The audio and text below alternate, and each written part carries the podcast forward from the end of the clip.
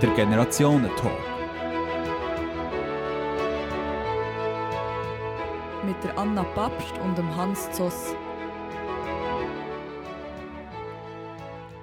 Bei besonders harten Vergehen sieht die Schweizer Gesetzgebung eine Freiheitsstrafe vor. Knapp 7000 Menschen in der Schweiz sitzen zurzeit so eine ab. Wie so ein Alltag hinter Gitter abläuft, wie es ist, im Gefängnis zu arbeiten und vor was sich Häftlinge bei der Wiedereingliederung in die Gesellschaft fürchten. Über das reden wir mit der Regisseurin Anna Papst. Für ihr Stück Freigänger hat die 36-jährige Insass von der offenen Vollzugsanstalt Witzwil im Kanton Bern besucht und sie damit ihre Geschichte erzählen lassen. Und Hans Zoss, Theolog und ehemaliger Pfarrer. Von 1994 bis 2011 war er Leiter der Berner Strafanstalt Thorberg. Bis im vergangenen Jahr hat der heute 70-Jährige außerdem den Bernischen Verein für Gefangene und Entlassene Fürsorge präsidiert. Das ist der Generationentag zum Thema Leben in Haft. Technik Samuel Müller und Patrick Liechti, am Mikrofon Corinna Gall. Herr Zoss, vom Pfarrer zum Gefängnisleiter. Ist das für Sie ein logischer Schritt gewesen? Nein, auf den ersten Blick nicht. Ich bin ja nicht ins Pfarramt mit dem Ziel, irgendeine eine Strafanstalt zu übernehmen. Aber das Pfarramt war eine spannende Zeit. Der Pfarrerberuf ist ein spannender Beruf, mit dem wir mit Menschen zu tun Mit ganz vielen verschiedenen Menschen in allen Lebenssituationen. Und mein Sabbatical sozusagen habe ich gemacht als Beobachter für die UNO-Mission in Jugoslawien, als Militärbeobachter. Und bin zurückgekommen, bin dort natürlich in der Welt drin, die anders gedreht hat als die kirchliche Welt. Ich habe ein Team geleitet, ich habe Leute ausgebildet und sieben Monate eigentlich an oder gerade hinter der Front gelebt. Und äh, dann war die Stelle ausgeschrieben. Gewesen. Und da habe ich gefunden, ich kann mich ja bewerben, ich auch keine Chance. Und als ich unter den ersten zehn war, habe ich gefunden, ich Und dann bin ich auf Mal unter den ersten drei. Gewesen. Und am Schluss bin ich ins kalte Wasser gemüpft worden und am 1. November 1994 als Direktor angefangen. Aber ich habe mich bewusst beworben, weil ich mir es zutraut habe. Das Profil hat mich angesprochen und ich habe gerne mit Menschen zu tun gehabt, in welcher Form auch immer. Und mit Strafgefangenen habe ich im Pfarramt bis anhin dort nichts zu tun gehabt. Und bin gegangen und habe hier, kommen wir vielleicht noch drauf, im Verlauf von diesen 17 Jahren gemerkt, dass meine Ausbildung zum Theologen, die Ausbildung in Pastoralpsychologie, in Amerika ein Jahr gemacht habe und so weiter, doch eine grosse Hilfe war im Umgang mit Menschen aus 45 Nationen. Frau Papst, Sie haben für das Stück Freigänger, wo im vergangenen Jahr und erneut in diesem Herbst am Konzerttheater Bern gelaufen ist, Gefangene interviewt. Was hat Sie dazu angespornt, diesen Geschichten nachzugehen? Ich habe einen Zeitungsartikel gelesen ähm, und per Zufall war das mein Geburtstag. Gewesen. Ich bin gar nicht mehr sicher, welcher, ob drei noch ein bisschen später, oder der 33. wo es um die Verurteilung gegangen ist von den sogenannten Raser von Teufeln. Es waren zwei junge Männer, die haben sich ein Autorennen geliefert in der Fußgängerzone von Teufeln und haben eine Familie angefahren und der Vater ist sofort gestorben. Als sie das Rennen gemacht haben, sind sie 18 gewesen. und wie das halt so Verurteilung ist, glaube ich, vier oder fünf Jahre später erfolgt. Die sind also äh, 22, 23 gewesen. und die haben in der ersten Instanz, das ist dann später noch geändert worden, aber in der ersten Instanz sind sie verurteilt worden zu sieben Jahren jeweils, sechseinhalb und sieben. Und äh, die Richterin hat am Schluss von der Urteilsverkündigung gesagt, die beiden Männer hätten ja nach ihrer Entlassung noch eine zweite Chance im Leben. Und das hätte der totgefahrene Mann nicht. Und ich habe das gelesen und ich habe gedacht, ja, einerseits stimmt das, die leben noch.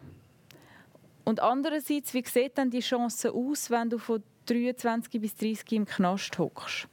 Also, welchen Job kommst du noch über? Welche Wohnung kommst du noch über? Wer ist überhaupt noch um von deinen Freunden? Ähm, und wer will dann noch etwas mit dir zu tun haben. Und das hat mich interessiert. Es hat mich interessiert, was passiert, wenn du wieder zurückkommst. Und dann bin ich noch und darum auch in offenen Strafvollzug, weil es dort sich alles um Leute handelt, die demnächst wieder in Freiheit kommen. Haben Sie bei Ihrer Arbeit auf diese Fragen Antworten gefunden? Ja, verschiedene. Ähm, ich glaube, es ist tatsächlich die große Schwierigkeit, äh, der Übergang und auch was erwartet einen dort. Also das ist das, was sowohl von Gefangenen, aber auch von allen Mitarbeiterinnen und Mitarbeitern von der Justiz mir zurückgemeldet worden ist, dass es Leute gibt, die entlassen werden und auf der Straße stehen. Und dass der Weg von dort wieder zurück ins Verbrechen kurz ist, das liegt auf der Hand. Und ähm, gerade Leute, die professionell im Strafvollzug tätig sind, die beklagen das schon lange oder, oder versuchen auch schon lange quasi die Message rauszubringen. Da braucht es einfach Anschlusslösungen. Das kann nicht sein, dass die Leute so rauskommen. Und zum Teil hinkt aber der Apparat hinterher oder es gibt nicht genug Platz, zum Beispiel in einer äh, sozialen Einrichtung. Also wir werden noch später auf das Thema Wiedereingliederung zurückkommen. Wie sind Sie das überhaupt angegangen? Sind Sie da bei den Strafanstalten auf, sind Sie da offene Türen eingerannt mit Ihrer Anfrage, Insassen zu treffen? Und sind die Insassen auch schnell willig, Ihnen die persönlichen Geschichten zu erzählen? Ähm, ja, beides ja. Aber äh, was ich ganz toll gefunden habe, ich habe in Witzwil ich habe einen, äh, einen, Brief geschrieben und habe gesagt, ich beschäftige mich mit dem Thema, ich würde gerne Leute zum Gespräch treffen, es bleibt alles anonym, gibt es eine Möglichkeit? Und äh, der stellvertretende Leiter von Witzwil hat gesagt, oh, das finde ich total spannend. Ich fände es toll, wenn das zustande kommt, aber das müssen die Leute selber entscheiden. Ich tue das sicher nicht verordnen. Und das habe ich super gefunden. Also ich habe super gefunden, dass er nicht sagt, ja, ich verdonnere Person X und, und Herr Y zum Gespräch mit ihnen, sondern er hat gesagt, sie können einen, einen Aushang machen, den hänge ich auf, dann kommt die alle Gruppen, die, die wollen, können sich melden. Und es haben sich dann sehr viele Leute gemeldet. Und das, ich habe gemerkt, dass das Gesprächsbedürfnis hoch ist. Mhm. Gerade halt auch äh, mit einer Person, die keinerlei Absichten hat, außer zuhören. Ich habe keinen Auftrag. Ähm, ich muss nicht zuhören, um eine Diagnose zu stellen. Ich muss, ich muss das nicht bewerten, was mir gesagt wird. Es verbessert sich oder verschlechtert sich nichts durch das Gespräch. Ähm, sondern es ist einfach ein Gespräch zwischen zwei Menschen und, und die Gelegenheit ist sehr gern genützt worden. Herr Zoss, wie muss man sich den Alltag als Gefängnisleiter vorstellen?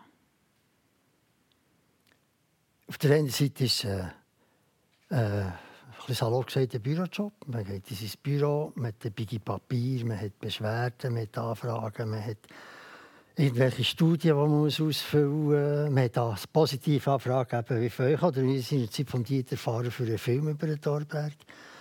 Und äh, daneben muss man sich immer wieder überlegen, äh, sind wir noch am richtigen Ort mit der Anstalt? Müssen wir uns weiterentwickeln? In welche Richtung? Wie, wo, wenn?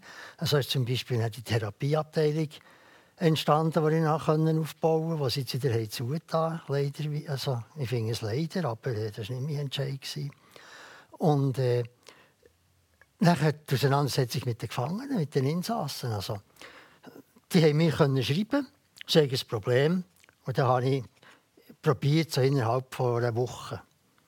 Hat einen Betreuer gebracht und dann habe ich mit dem Betreuer rausgewartet und ich habe mit dem persönlich, also mit denen persönlich bei mir im Büro gefragt oder diskutiert.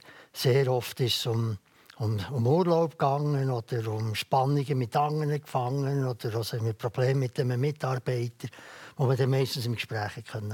Also, Wie äh, regelmäßig äh, muss man sich so einen Austausch mit Insassen vorstellen? Wie oft passiert denn das? Ja, der hat äh, wöchentlich. Oder ich war auch viel im Betrieb unterwegs. Gewesen bei den Pausen, wie sie den Atelier Pause hatten, haben sie mich zu einem Kaffee eingeladen. Ich bin zwar nicht wegen dem gegangen, aber sie haben mich eingeladen. Und wenn sie gewusst haben, wie wir das diskutieren, kannst du die Pause halt auch fünf Minuten länger gegangen. Und äh, dann konnten sie mir die Schuld geben, wir konnten lachen.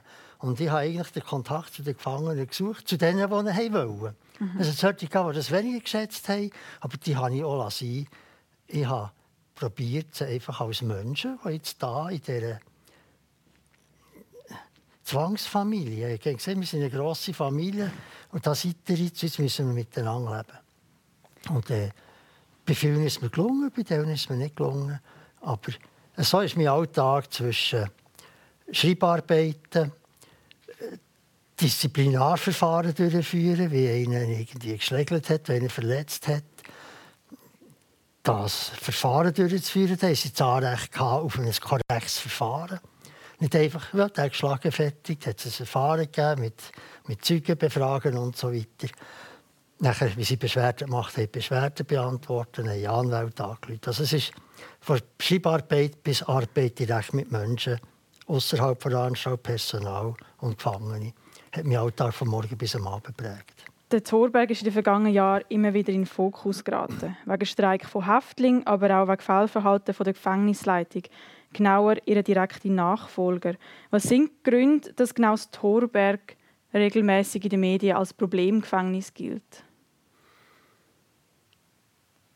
Ja, ich glaube nicht, dass es ein primäres Problemgefängnis ist.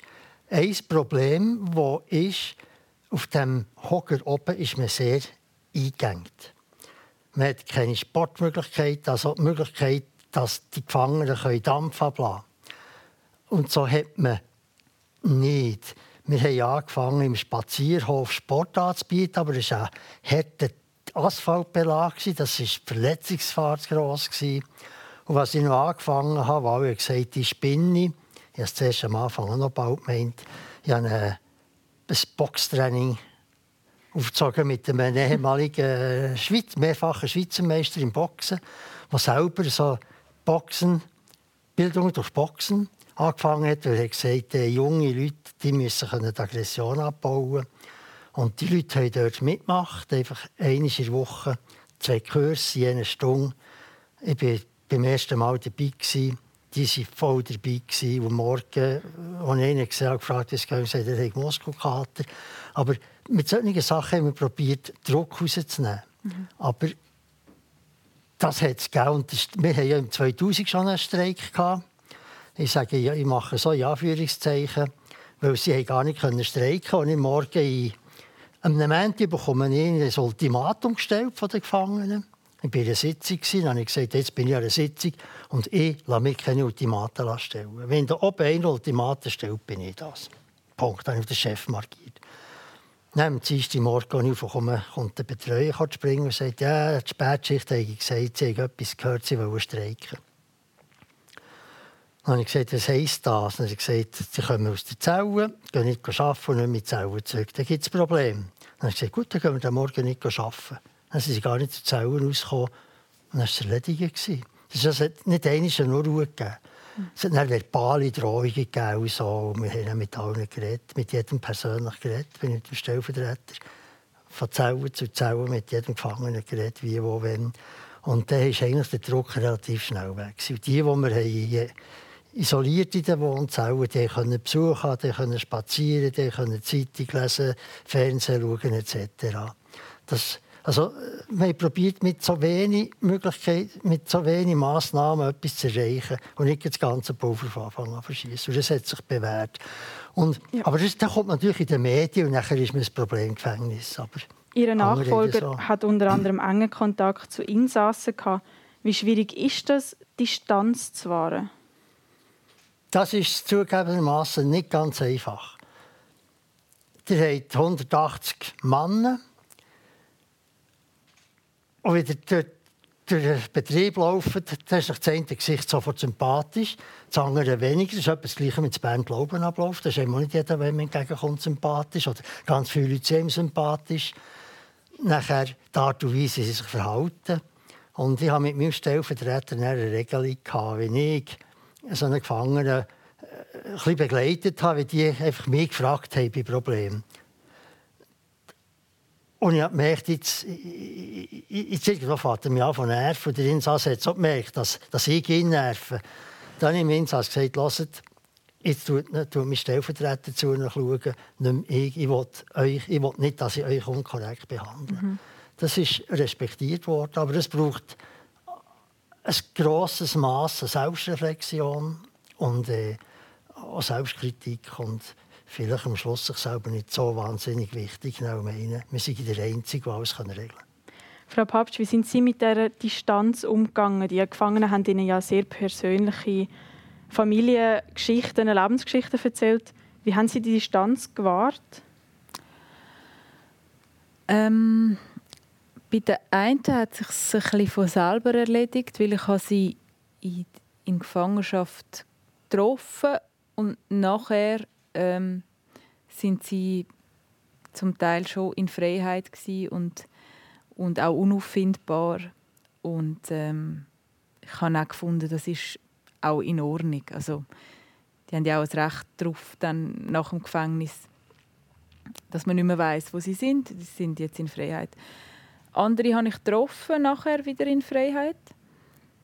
Und dort ähm, ist es schon passiert, dass, dass ich vielleicht haben müssen noch mal klarstellen in welcher Funktion ich sie treffe.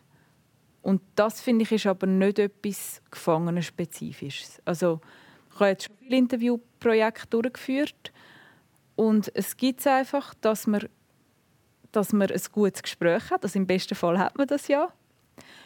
Und dass ich dann nachher muss klarstellen ich habe das Gespräch auch ganz toll gefunden, aber das heisst nicht, dass wir Freunde werden. Und nicht, weil mhm. sie mir nicht sympathisch sind, sondern weil ich das... Äh, Müssen wir unterbrechen, oder? Nein, ist gut. Ist gut? Ist gut. Ähm, ich habe das Gespräch auch ganz toll gefunden, aber äh, wir werden keine Freunde und zwar nicht, weil sie mir unsympathisch sind, sondern weil ich sie in einer anderen Funktion getroffen habe. Mhm. Ich treffe sie eigentlich in einer journalistischen Funktion. Ähm, und das hat es gegeben, aber das gibt es immer. Welche Geschichte ist Ihnen besonders geblieben und verfolgt Sie auch noch so ein bisschen bis heute?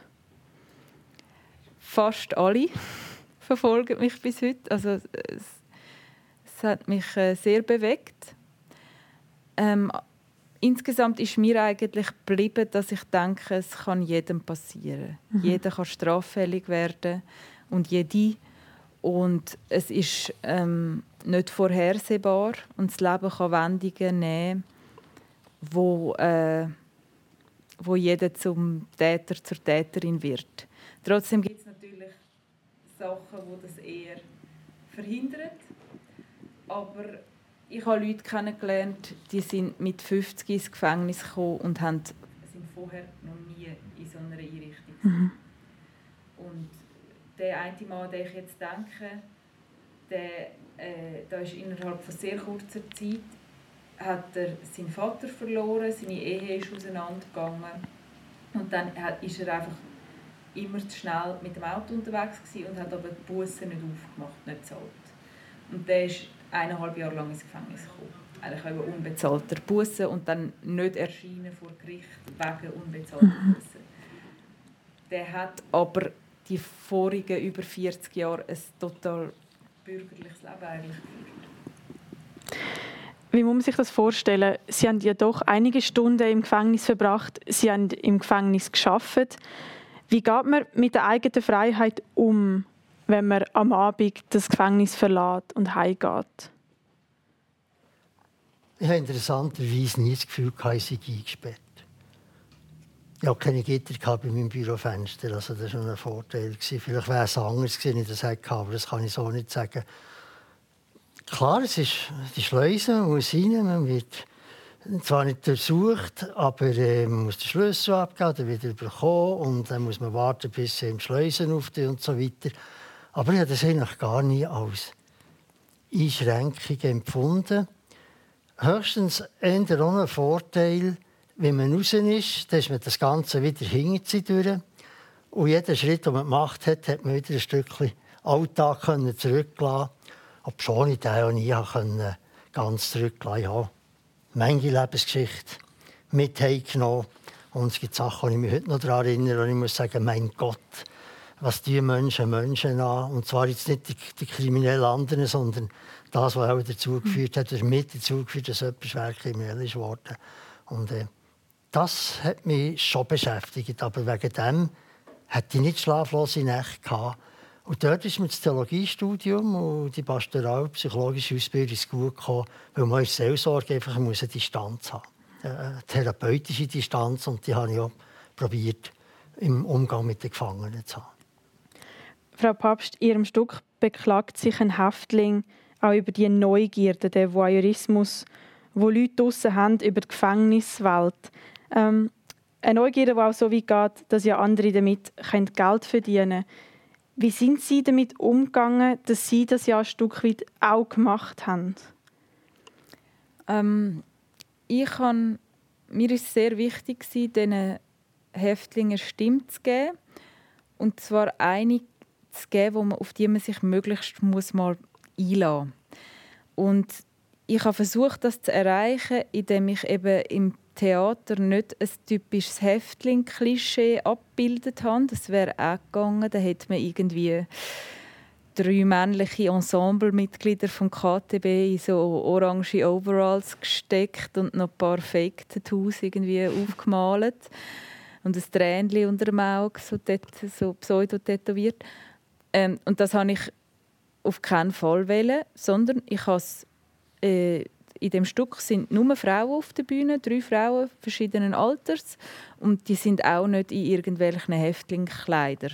Das heißt, das Bild, das ich im Kopf habe, ähm, vom, wenn ich höre äh, Gefangene, Täter, Kriminelle, das stimmt nicht mit dem Bild überein, was ich sehe auf der Bühne.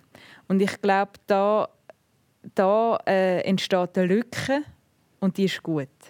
Und in diese Lücke kommt der Text, der Originaltext ist von, von diesen Leuten. Und ich erhoffe mir, dass das Publikum muss wirklich hinhören bevor sie jemanden abverurteilen. Weil es kommt von so drei wahnsinnig sympathischen Frauen daher. Ja, da das ist auch etwas, wofür sie sich entschieden haben. Es sind Frauen, die eigentlich männliche Häftlinge repräsentieren. Genau. Ähm, äh, ich habe mich bewusst für eine Gegenbesetzung entschieden. Ähm, und aus mehreren Gründen. Also einerseits zum eben das Bild brechen, ähm, wo man hat. Sowieso, wenn man, wenn man hört, äh, kriminell, dann denkt man als erstes an Männer. Es sind auch viel mehr Männer in Gefangenschaft. Und ähm, dann habe ich auch noch interessant gefunden, dass ja die Frauen dann auf eine Art oder oft die sind, die zurückbleiben. Partnerinnen, ähm, Freundinnen, Mütter. Und ich habe dann gefunden, mal, das, das stimmt für mich. Äh, ich möchte irgendwie das, da die Reibung, die möchte ich nutzen. Ähm, wie wichtig ist das, die Rechenschaft gegenüber der Gesellschaft. Ich habe jetzt vorher den Voyeurismus angesprochen, wo sich vielleicht manche auch daran stören. Wenn ja doch eine recht grosse Neugierde, wie das Leben ähm, hinter den Gitter so abläuft. Hat man die Rechenschaft auch als, als Gefängnis der Gesellschaft gegenüber aufzuzeigen, Transparenz ähm, zu haben, wie das abläuft? Oder gibt es Sachen, wo man sagt, das bleibt auch hinter Gitter? Das wäre, oder ist der falsche Ansatz das, was jetzt zuletzt gesagt habt. Ich hatte viele Besuchergruppen. Da hat man natürlich nicht in die Zellen können und so. Oder es waren da, wenn die Insassen gearbeitet haben. Und dann hat man den Insassen gefragt, dürfen wir eure Zellen zeigen? Ich sagte, wir müssen noch ein bisschen aufräumen, aber wir dürfen. Und, äh, und sie haben gesagt, nein, haben wir es nicht gemacht. Und wie sie sind gekommen, wenn die Insassen in den Zellen waren, dann haben wir bei den, bei den Türen, die die Namen waren, alle Namensschilder umgekehrt. Weil mir war es ein Anliegen, den Leuten zu zeigen, äh, wisst ihr, die ewigen Sprüche, das Hotel, fünf Sterne und so. Ich habe so niemand gehört, der gesagt hat, es sei ein Fünf-Sterne-Hotel. Aber da muss ich vielleicht eine Bemerkung machen. Ich habe das ein vor dem Gespräch zwischen euch und mir, Frau Papst. Das Zentrale für mich war Folgendes. Jemanden einsperren, Menschen einsperren, ist entwürdigend. Es ist noch das ganze Strafverfahren, das öffentlich ist. Alle können lesen, was da alles gegangen ist. Das ist dermaßen entwürdigend. Dann spliesst man sie noch ein, das ist noch mehr entwürdigend. Und die Aufgabe des Justizvollzugs ist, diesen Leuten wieder eine Würde zurückzugeben. Und das kann darin bestehen, die Art und Weise, wie man sie behandelt. Dass sie nicht ein Delikt sind, ja, der Vergewaltiger von Zelle 17, sondern es ist der Herr X, der Herr Y. Man redet mit dem Namen an, man geht anständig mit ihnen um. Und dann kommen wir jetzt zur Resozialisierung. Das ganze Mechanismus, bis sie wieder rauskommen, dann probieren Perspektiven, die Chance zu gerne Perspektiven aufzubauen, dann gibt man wieder etwas von Würde zurück. Und was ich von der Gesellschaft draussen erlebt habe, ist so weit gegangen, dass ich manchmal nicht mehr sicher war, wen ich vor wem schützen. Ob die Gesellschaft vor den Gefangenen auf dem Torberg oder die Gefangenen auf dem Torberg vor der Gesellschaft. Effektiv der Voyeurismus. Und wenn man dann hat gesagt was? Oder er gesagt, ja, dann können Sie Fernsehen schauen. Was, Fernsehen schauen könnt ihr? Was hat das noch mit Strafvollzug zu tun? So die Idee, einsperren, Schlüssel weggehen. Und wenn schon jemand, der so redet, entwürdigt nicht nur die Gefangenen, sondern auch das Personal, das ganze System und damit auch sich selber. Und das ist die letzten Jahre von, meinem, von meiner Zeit ist das für mich ein wichtiger Ansatz gewesen. Und darum habe ich viel Führungen gemacht. Das hat belastet, das hat das Personal belastet, hat mehr Zeit weggenommen. Das war ein Nachmittag oder ein halber Nachmittag Beleg. Aber uns auf dem Torberg ist es darum gegangen, den Leuten zu zeigen, was wir machen und wie wichtig unsere Aufgabe ist, aber noch viel wichtiger als unsere ist die der Gesellschaft. Die Gesellschaft hat ein ordentliches Strafgesetzbuch akzeptiert. Bei der Revision hat niemand ein Referendum ergriffen. Also rechtsstaatlich ist das legitim, demokratisch legitimiert. Und dann haben die gleichen Leute, die nichts dagegen hatten, uns Vorwürfe gemacht, wenn wir das Gesetz umgesetzt haben. Und dort habe ich manchmal schon ein bisschen Mühe bekommen. Aber das war ein mein Ansatz, dass wir sagen, nein, das geht nicht die Leute kommen raus. Seid ihr denn bereit, die kleine Anderthalbzimmerwohnung unten im Block zu geben? Und wenn er wieder in die Ferien geht, ihm den Schlüssel zu geben, für den Briefkasten zu leeren. Er hat Strafe verbüßt. Er hat ja kein Vermögensdelikt oder so. Habt den Mut? Und den müsst ihr haben.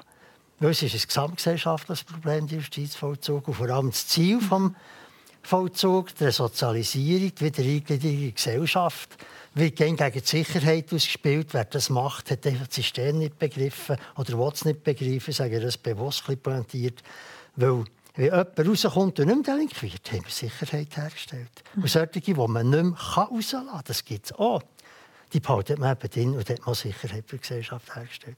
Das ist die, die Reibefläche, die ihr auch, auch hautnah erlebt habt äh, mit drinnen draussen. Und nachher mhm. seid ihr als externe Frau gekommen, habt einfach gelost und es ist endlich jemand da, der sich Zeit für ihn nimmt, der nicht ins System gehört. Und das gibt natürlich ganz andere Beziehungen, als sie zu mir hatten. Ich war natürlich immer am Schluss eine Projektionsfläche für alle frisch, aber das ist die Rolle, die ich hatte. Mhm. Aber diese Schnittstelle, die, das ist die, die heikelste Schnittstelle, die wir auch in der Gesellschaft haben. Es wie muss man sich ganz trivial angeschaut einen Alltag von einem Häftling im Torberg vorstellen? Ich kann nur reden, wie es vor über neun Jahren war, als ich oben war. Aber ich nehme an, so grundlegend geändert hat es nicht. Die Tagwache morgen, zum Morgenessen. Und nachher sind sie an ihren Arbeitsplätzen.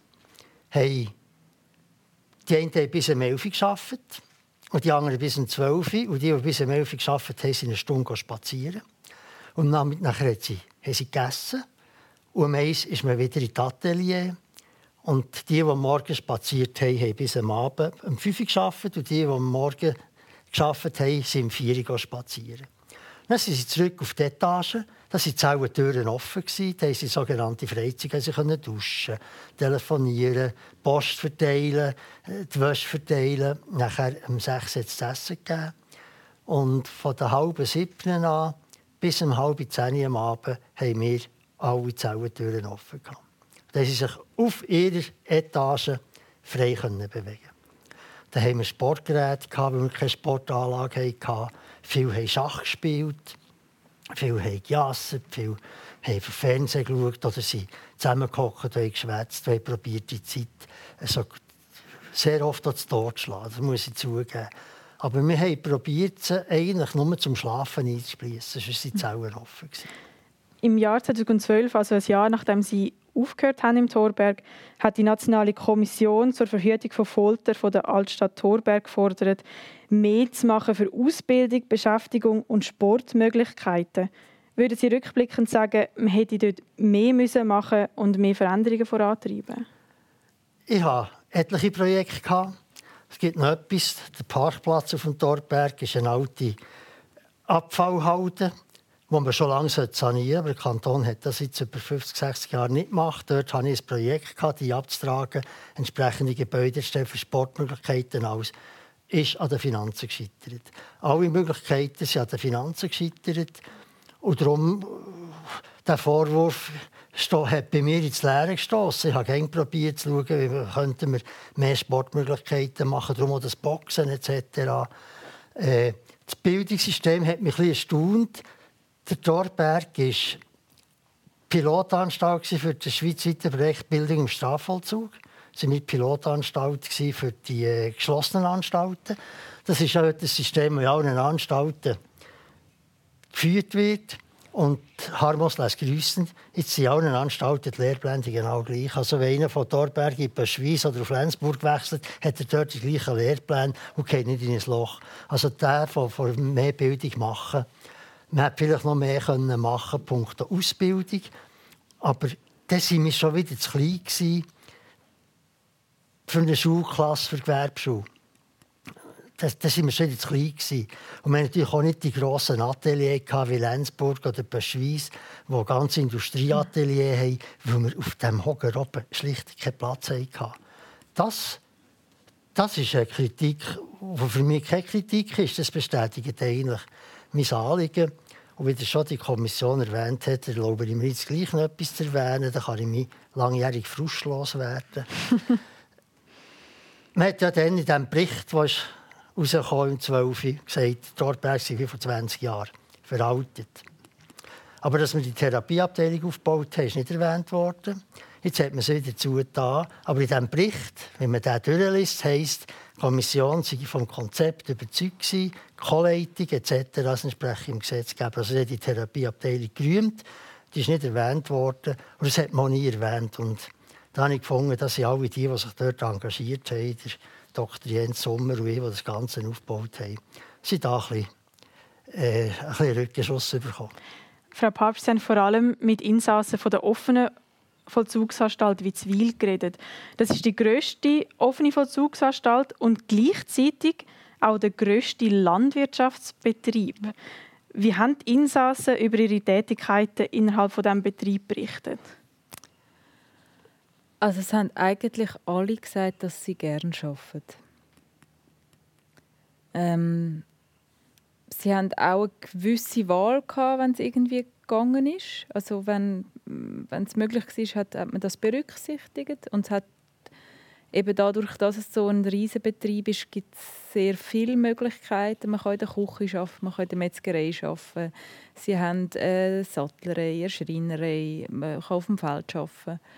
Und ähm, ich glaube, das Schaffen, das haben glaube ich, alle, mit denen ich geredet habe, für sinnvoll gefunden, etwas machen. Und die eine, ähm, also einer, wo mir jetzt gerade in den Sinn kommt, der, der ist äh, sehr aufgegangen in seiner Aufgabe, weil er hat sich um die alten Ross gekümmert, die, die nicht mehr haben können eingesetzt werden, sondern da eigentlich ihre Gnadenhof bringen. Und ich weiß nicht, ob er vorher schon irgendeine Beziehung hat zu Pferd. Jedenfalls hat er sich wie dort als ihre Hüter gefühlt. Und ich glaube, so dort zum Beispiel jemand hat mir gesagt, ja, jetzt kann ich in, in dieser ganzen, äh, ich sage es jetzt so, wie er es gesagt hat, in der ganzen Scheiße, in der ich stecke, kann ich noch etwas Gutes machen. Und ich glaube, das Gefühl, ich bin eingesperrt, ich muss jetzt die Strafe büßen, aber innerhalb von dem kann ich etwas Gutes machen und ich sehe es. Ich sehe auch das Resultat meiner Arbeit. Ich glaube, das ist, das ist befriedigend. Mhm. Ähm, Herr Zoss, ist es nicht ein Zielkonflikt, dass wir in unserem Justizsystem eigentlich am ersten Tag der Freiheitsstrafe darauf hinschaffen, dass die Person wieder erfolgreich muss können integriert werden am Ende der Strafe? Nein, das darf kein Zielkonflikt sein, weil das Ziel ist ja, jemand, der eine endliche Strafe hat, der sieben Jahre ins Gefängnis muss, oder nehmen wir neun Jahre, das kann man gäbiger rechnen, nach zwei Drittel muss man, das Gesetz verlangt das, eine mögliche bedingte Entlassung prüfen. Und wenn man vom Vollzug her und von den Behörden her man kann sagen, mal, der schafft es jetzt, dann wird er dann entlassen. Bedingt. Dann bekommt er Bewährungshilfe und hat vielleicht äh, den Strafrecht bedingt auf ein Jahr oder auf zwei Jahre. Und wenn er sich nicht an die Regeln hält, dann muss er halt zurück. Also wir haben eine Longe. Also wir probieren schon stufenweise, aber äh, ich habe mal ein bisschen pointiert gesagt, ich weiss nicht, das letzte Interview von einer Journalistin von der NZZ, bevor ich in Pension bin. Wenn ich den Vollzug ändern was, oder was ich würde ändern am System, habe ich gesagt, jetzt hocken die Leute, der grösste Teil ihrer Strafe, zwei Drittel, mehr oder weniger im Gefängnis und ein Drittel probiert man nicht draussen etwas zu machen. Wir müssen es eigentlich umkehren.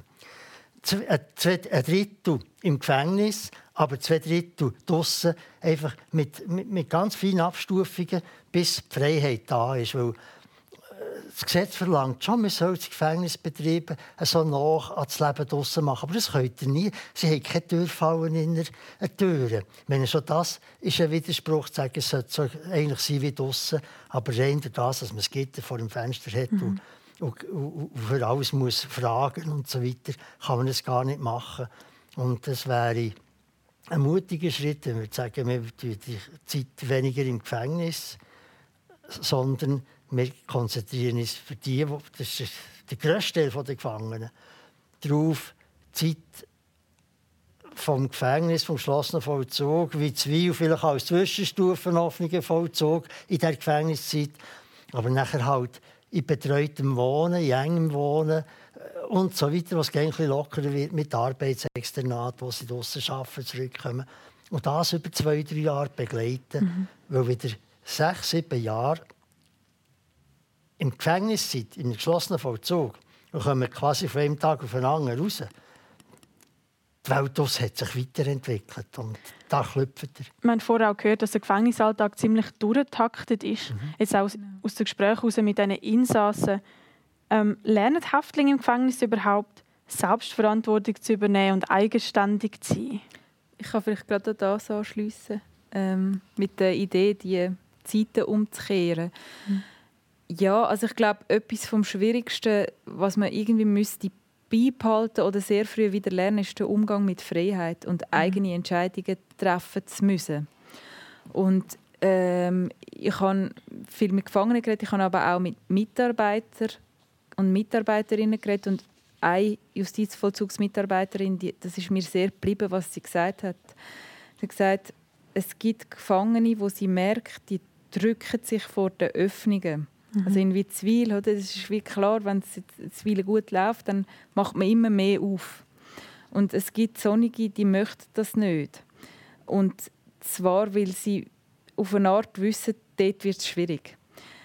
Es haben mir auch viele Männer erzählt, also finde ich auffallend, viele von denen haben gesagt, dass sie äh, im Gefängnis den Alkoholentzug geschafft haben, was sie in Freiheit nicht geschafft haben. Mhm. Und das heißt, auch im Gefängnis hat man halt ganz viel Struktur, ganz viel ist gegeben. Äh, viele Entscheidungen sind mir abgenommen. Das ist ja, kann man ganz negativ sehen, oder? Es ist ein Freiheitsentzug. Ähm, das ist auch das, warum ein Gefängnis, auch wenn es einen Fernseher hat, nie toll ist. Also, weil man hat einfach die Freiheit nicht. Das, ich glaube, das kann man sich äh, nicht vorstellen, was das heißt.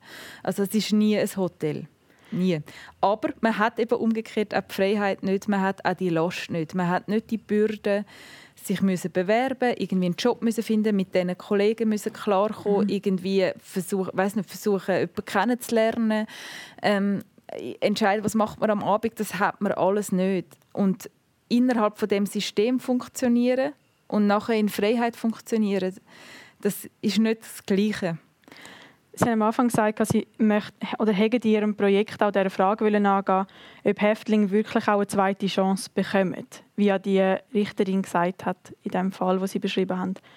Was würden Sie jetzt als Fazit sagen nach, nach diesem Projekt? bekommen Häftlinge eine zweite Chance?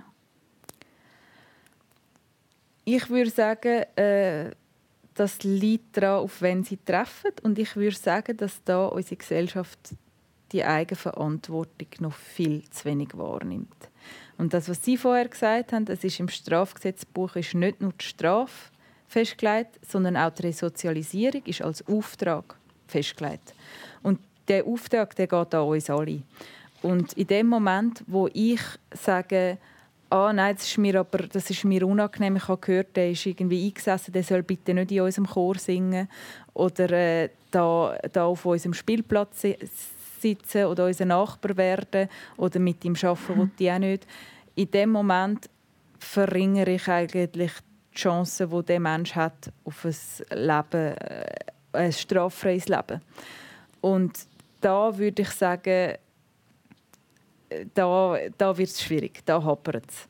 Also ich finde, vom, vom Justizvollzug, die Leute, die dort drin sind und die dort arbeiten, also die, die ich kennengelernt habe, die setzen sich, ganz viele setzen sich stark ein für die Häftlinge, die da sind. Aber das Schwierige kommt nachher und dort geht das kann eben nicht mehr eine einzelne Institution übernehmen. Das, mhm. das müssen wir als Gesellschaft übernehmen.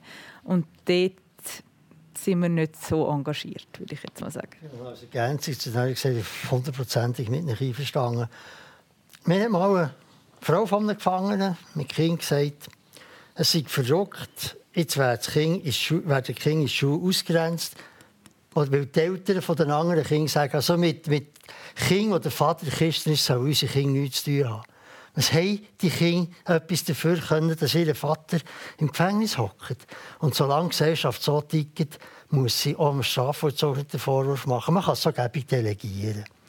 Wir tun jetzt delegieren, die sollen jetzt schauen und wenn es dann nicht gut kommt, dann, dann sind sie die schuld. Also, wir waren der Prügelknabe von draussen und von drinnen. Also, das, da gewöhnt man sich da mit der Zeit. Das ist eigentlich nicht das Problem. Es gehört zur, zur Rolle von dieser Funktion. Aber äh, dort muss die Gesellschaft noch einen, einen grossen Lernprozess durchgehen. Wenn jemand Strafe abgebüßt hat, hat er sie abgebüßt, Ende der Durchsage. Klar gilt er als vorbestraft.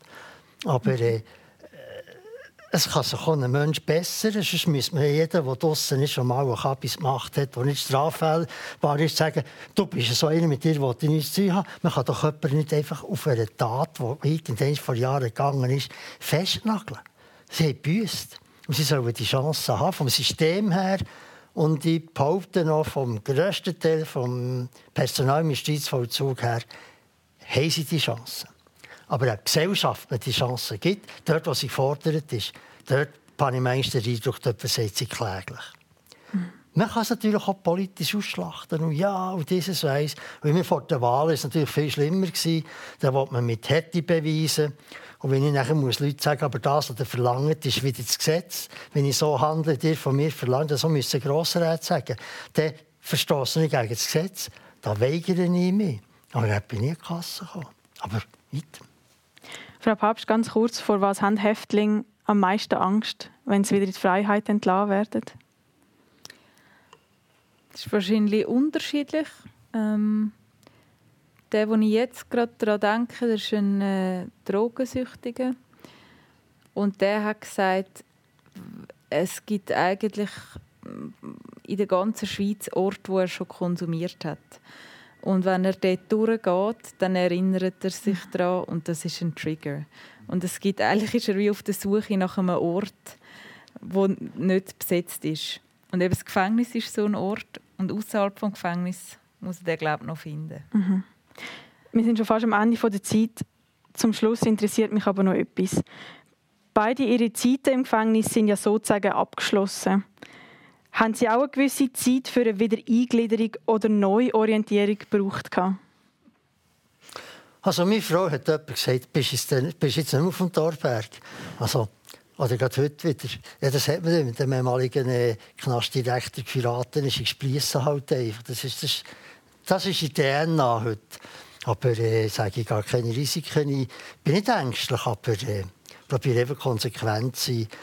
Aber am Anfang, die Eingliederung hat darin bestanden, dass ich loslassen musste. Loslassen, den Kontakt mit den Gefangenen, die Auseinandersetzung mit den Gefangenen. Und ein Gefangener hat mir ein Geschenk gebracht mit seinem Arbeitsmeister.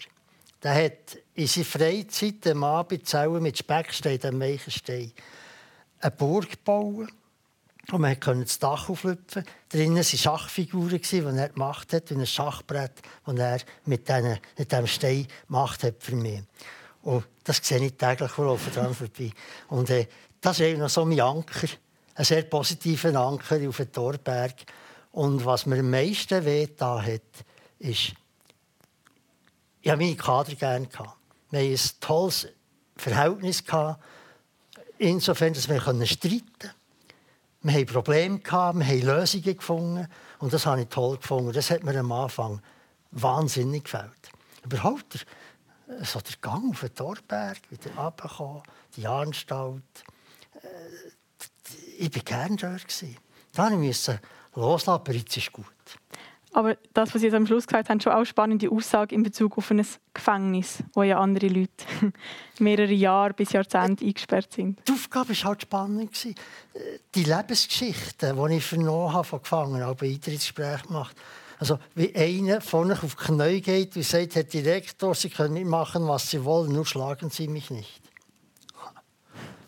Da bin ich fast auf dem Stuhl gefallen. Dann habe ich gesagt, jetzt soll er mal aufstehen. Und er hatte Angst, gehabt, der eine, der sein Liebling abzieht und seine Spuren zeigt und ist gefoltert worden. Also das sind so Bilder, wo wir geblieben sind. Und äh, nicht, dass ich das vermisse, aber das hat so eine Beziehung zum, zum Gefangenen, nicht zum Menschen, aber zum Gefangenen. Ich habe gerne gesagt, ich habe ein Haus voll Einzelschicksal mit tragischen Lebensgeschichten. Und äh, das auf der einen Seite spannend, auf der anderen Seite war es zum Heulen manchmal. Und äh, ich bin immer nur Menschen begegnet. Spezielle Menschen, aber spezielle Menschen sind eine Bereicherung für das Leben. Frau Papst, wenn Sie mit dem Ort Gefängnis abgeschlossen? Ähm, ich glaube, für mich hat es in dem Sinne keine Wiedereingliederung gebraucht, weil ich bin einfach immer Besucherin geblieben. Und das ist auch etwas, was mich sehr beschäftigt hat und, und berührt hat, weil ich habe ja all meine Interviews ähm, dort geführt. Ich hatte so einen Raum, wo dann die Gefangenen haben können zu mir kommen Und dann nachher sind die wieder, ich bin heim und die sind zurück in ihre Zellen. Und jemand hat das auch gesagt. Hat mir das mhm. gesagt, ja, jetzt nach, nach dem Gespräch gehen sie raus und ich gehe sozusagen rein. Und das das, also so der Unterschied und dass eben darum, ich, ich bin, ich bin, ich muss gar nicht wieder eingegliedert werden, oder? ich bin eingegliedert, ich, ich bin Besucherin, ich kann, ich kann mich stundenweise da hinsetzen, aber ich kann jederzeit gehen. Und dass das jederzeit können gehen, mhm. äh, eben nochmal zu dem, äh, das ist ja wie ein Hotel, was das für ein Gut ist, was Freiheit, was, was das für ein Schatz ist und was das bedeutet, wenn man das nicht hat, das ist mir so klar geworden dort. Das ist der Generationentag mit der Anna Papst und Hans Zoss. Technik Samuel Müller und Patrick Liechti. Am Mikrofon Corinna Gall. Im Generationentag im November dreht sich alles um ein Tabuthema: Homosexualität im Profisport. Die ehemalige Profi-Bobfahrerin Katharina Sutter und Geschlechterforscherin Marianne Meyer diskutieren über Tabuisierung von der sexuellen Orientierung und über das Coming-out im Profisport. Der Generationentag von uns, das Generationentandem, am Dienstag, 24. November, wieder digital als Livestream auf der Webseite und Facebook. Die kommenden Generationentags und alle Tags zum Nachhören findet ihr auf unserer Webseite generationentandem.ch.